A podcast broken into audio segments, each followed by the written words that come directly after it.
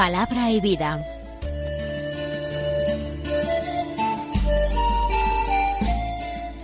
Con el Padre Manuel Horta, desde Sevilla.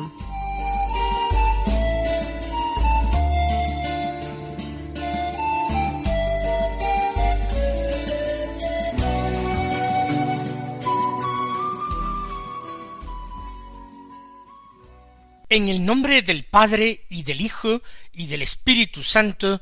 Amén. Alabados sean Jesús y María. Muy buenos días, queridos amigos, oyentes de Radio María y seguidores del programa Palabra y Vida. Realizamos eh, este programa el martes de la quinta semana de Pascua, un martes que es 9 de mayo. Vamos a seguir recordando que nos encontramos en el mes de María, en el mes de mayo. Tenemos que recordarlo cada día para no olvidar, obsequiar a nuestra madre con algún pequeño gesto, con algún pequeño detalle, con alguna penitencia interior. Qué hermoso es esto de las penitencias interiores. Cuando nosotros, por ejemplo, ayunamos, entonces todo el mundo se da cuenta de que estamos practicando penitencia. Pero las penitencias interiores son aquellas que no conoce la gente, solamente las conoce nuestro Padre Dios, porque nuestro Padre Dios ve en lo escondido. Y cuando Él ve en lo escondido, nos recompensa, nos paga generosísimamente todo aquello que realizamos por su amor. Una penitencia interna es, por ejemplo, eh, retrasar algún tiempo el contestar a un correo, a una carta, a un mensaje recibido, o retrasar por algún tiempo el mirar en la televisión o en internet bien algún programa, bien alguna noticia o artículo de interés que nos gustaría leer o cuántas penitencias que se pueden realizar en la comida sin necesidad de que sea un ayuno. Pues bien, en obsequio de nuestra madre, qué bueno sería que también fortaleciéramos nuestra voluntad y miráramos a Jesucristo manso y humilde, Jesucristo entregado en manos de los hombres, para nosotros también obsequiarle, acompañarle con la penitencia, con la penitencia interior. Pero vamos a escuchar la palabra de Dios, que es la obra más extraordinaria y más agradable a nuestra madre que podemos realizar. Por supuesto, fuera del ejercicio de las virtudes, de la práctica de la caridad en primer lugar, y de la fe y de la esperanza. Vamos a escuchar entonces la palabra de Dios que se proclama en la liturgia de la misa del día y en concreto el Evangelio de San Juan, capítulo catorce, versículos 27 al 31 que dicen así. En aquel tiempo dijo Jesús a sus discípulos, La paz os dejo, mi paz os doy, no os la doy yo como la da el mundo. Que no se turbe vuestro corazón, ni se acobarde. Me habéis oído decir, me voy y vuelvo a vuestro lado. Si me amarais, os alegraríais de que vaya al Padre, porque el Padre es mayor que yo os lo he dicho ahora, antes de que suceda, para que cuando suceda creáis. Ya no hablaré mucho con vosotros, pues se acerca el príncipe de este mundo. No es que él tenga poder sobre mí, pero es necesario que el mundo comprenda que yo amo al Padre, y que como el Padre me ha ordenado, así actúo. Estamos en los discursos de la última cena. Cuando decimos en aquel tiempo, a eso nos referimos. Dijo Jesús, la paz os dejo, mi paz os doy. Esta expresión la utilizará Jesús después de resucitar con mucha frecuencia, prácticamente en todas sus apariciones a los apóstoles. En el momento de aparecerse a los discípulos después de resucitar, estos a veces se encuentran muy agitados, inquietos, cuando no aterrorizados incluso, creyendo ver un fantasma. Era pues preciso que Jesús los apaciguara, les diera paz. Pero ¿y ahora? Antes de la muerte y de la resurrección de Jesús. ¿Por qué el Señor dice que les da la paz? ¿Acaso no la tienen los apóstoles? Pues precisamente por eso, porque no la tienen. Porque la última cena ha estado cargada de presagios tristes. Porque los apóstoles intuyen que la aventura humana de Jesús está a punto de terminar, que los enemigos de Jesús, de Jesús son muchos y poderosos y se encuentran precisamente allí en Jerusalén, y no le van a dar ocasión a que él escape de Jerusalén, sino que van a capturarlo. Los apóstoles, por una parte, deducen lo que va a pasar, por otra parte, presienten lo que va a ocurrir. Y se encuentran turbados, porque no saben cuál va a ser el destino de ellos. Si ellos van a perecer con Jesús, si la muerte les acecha también a ellos de una forma inmediata, o no, pero van a quedar abandonados, huérfanos de maestro, y aquello también es terrible para ellos. Quizás su grupo su hermandad, su comunidad, tan sólidamente forjada en torno a Jesús, quizás se va a deshacer y cada uno tendrá que volver a su propio hogar, a su propio domicilio. ¿Qué va a ocurrir? ¿Qué va a ocurrir de forma inmediata? Jesús no se lo aclara con detalle, pero les dice la paz os dejo, mi paz os doy y no ha dejado nunca Jesús de realizar aquello que ha dicho que ha prometido. Cuando él a un ciego de nacimiento le dice tu fe te ha curado, aquel ciego ve. Lo mismo cuando ha sido un paralítico o un leproso y le ha dicho quiero queda limpio, o incluso un muerto, está muy cerca la resurrección de Lázaro, cuando el Señor, abriendo el sepulcro, le ha dicho a Lázaro, Lázaro, sal fuera, y el muerto ha salido. Por eso, los apóstoles, ahora cuando el Señor les dice, la paz os dejo, mi paz os doy, creen profundamente en esa paz que como don de Dios ellos van a recibir gratuitamente por medio de Jesús de parte de Jesús. La paz. Sin paz, yo decía el otro día, no hay auténtica vida espiritual. Sin paz no hay consideración interior, no hay búsqueda y descubrimiento del huésped de nuestra alma. Recuerden cómo el Padre y Jesús vendrían a habitar en el alma justa de quien cumpla la palabra del Señor. La paz os dejo, mi paz os doy. Pero añade el Señor, no os la doy yo como la da el mundo. Jesús establece una diferencia entre la paz de Dios, la paz que Él es capaz de comunicar, y la paz que da el mundo, una paz diferente. Precisamente Jesús, quizás algunos de sus apóstoles, habían nacido durante una época de la historia que en el imperio romano al que estaban sometidos se le denominó la paz augusta.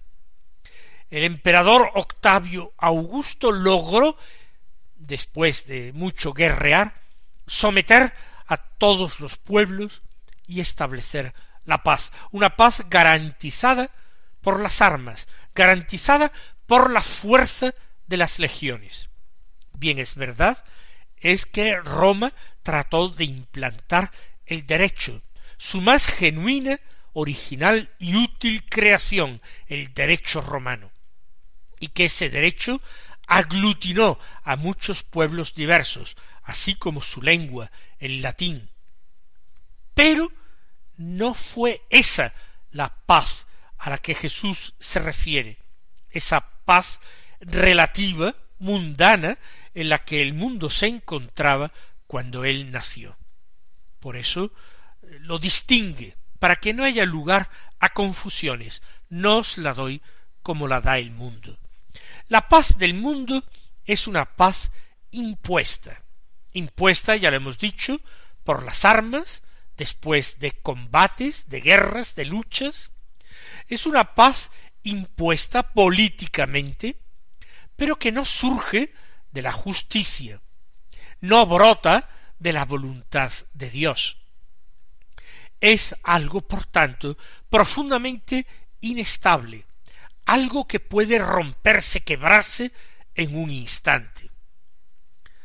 Pero Jesús no la da como la da el mundo. Añade que no se turbe vuestro corazón ni se acobarde. De después de desearle la paz a los suyos, añade éste que no se turbe vuestro corazón ni se acobarde. No es la primera vez que lo escuchamos en estos discursos de la última cena. La turbación era intensa en el corazón de sus apóstoles.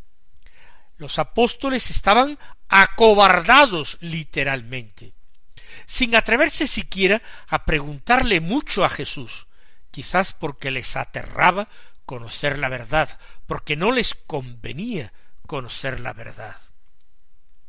Que no se turbe vuestro corazón ni sea cobarde. Los apóstoles pueden recordar el episodio de la pesca milagrosa y cómo el Señor, en un momento en que ellos creían que iban a perecer, los salvó. ¿No te importa, Señor, que perezcamos?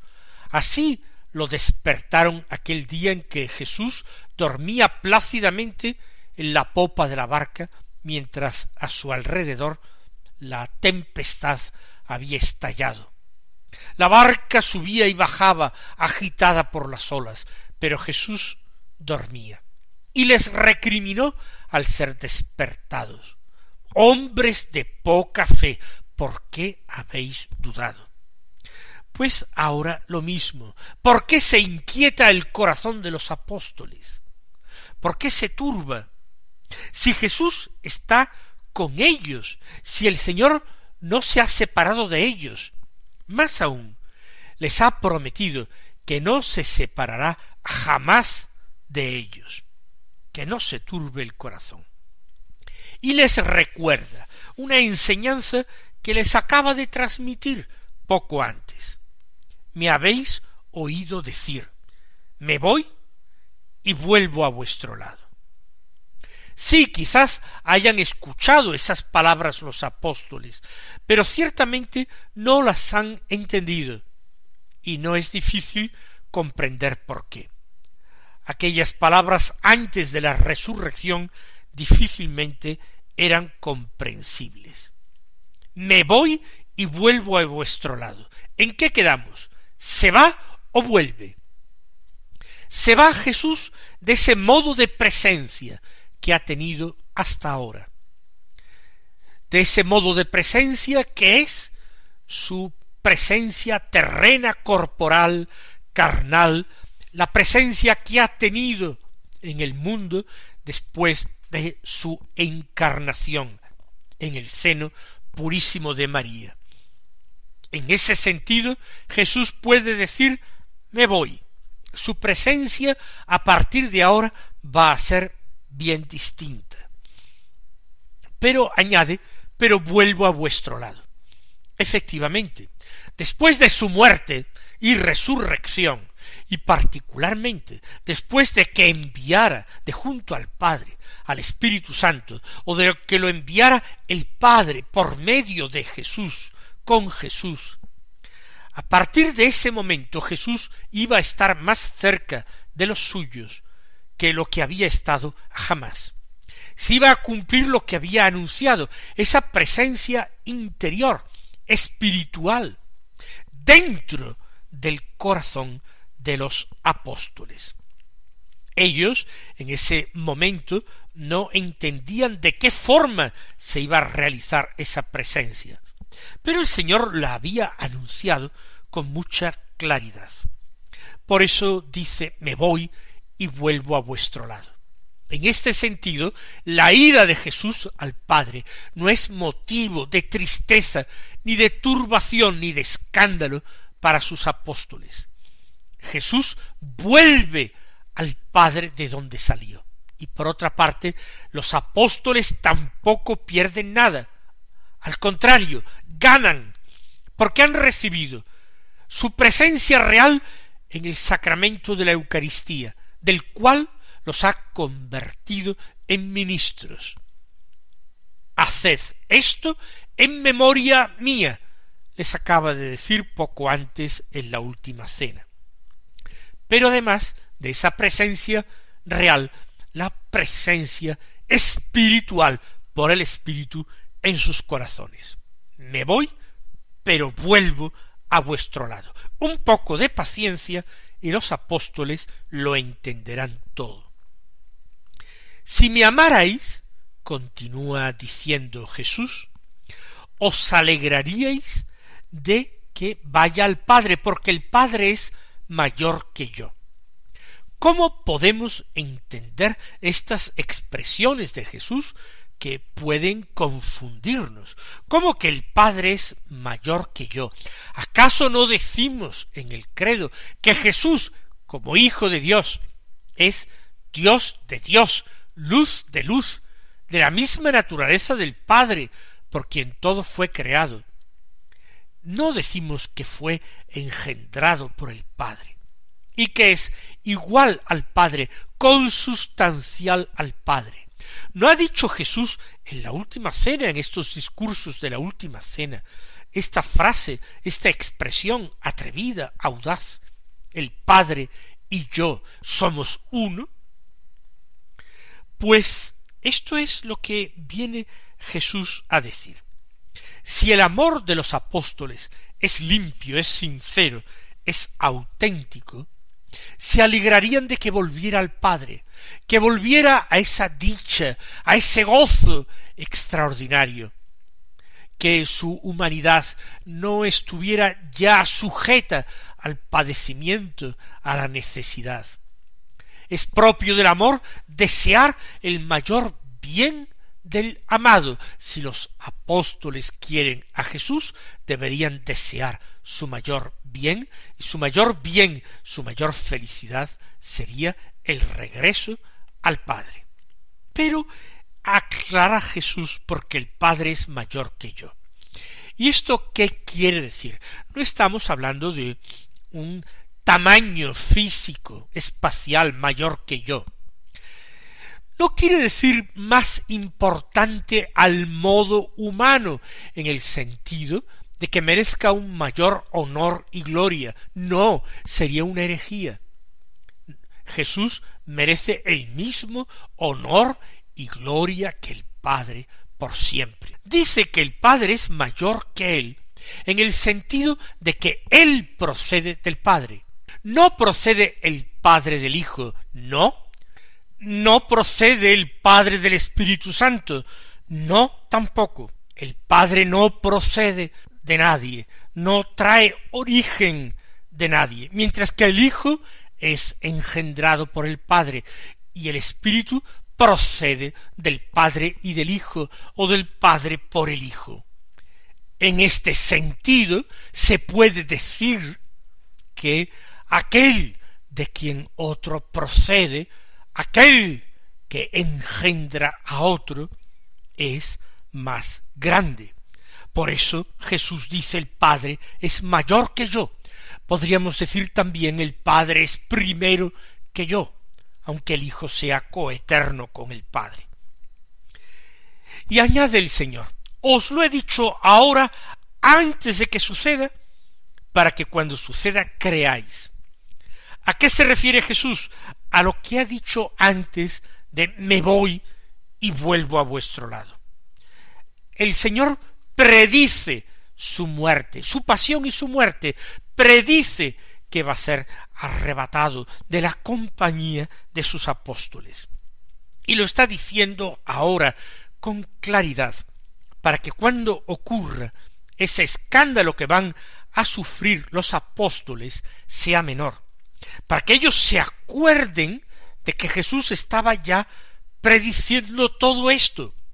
Y si lo está prediciendo, quiere decir que tiene un control sobre la situación, que ellos no tienen que angustiarse, no tienen que inquietarse.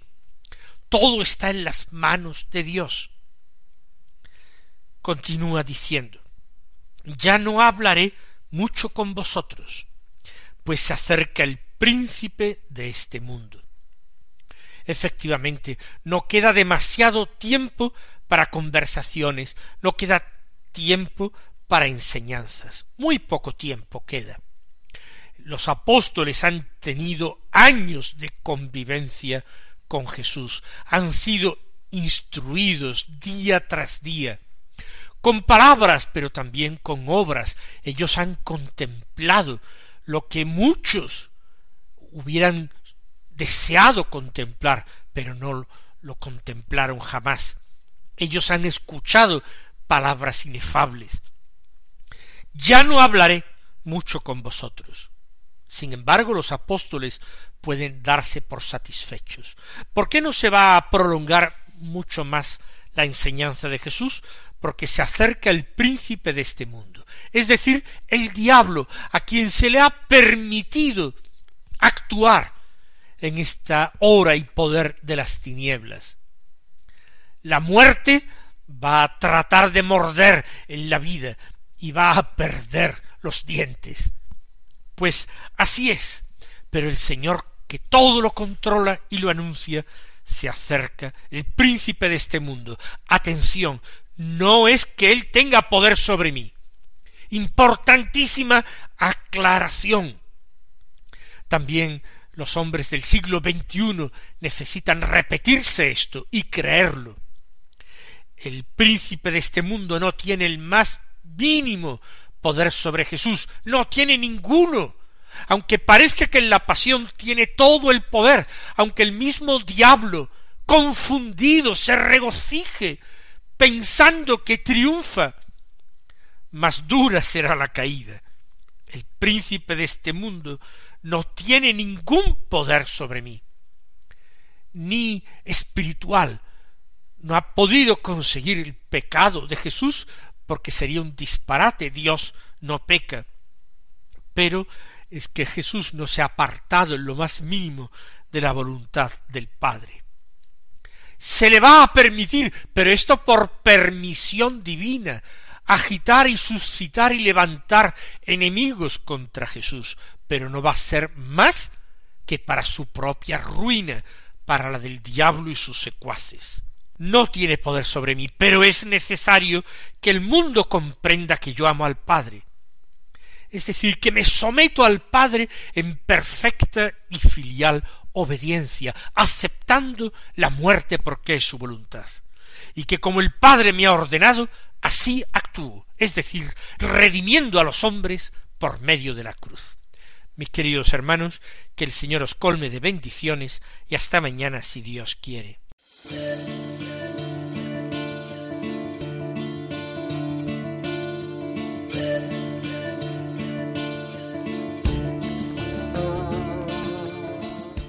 Han escuchado en Radio María Palabra y Vida,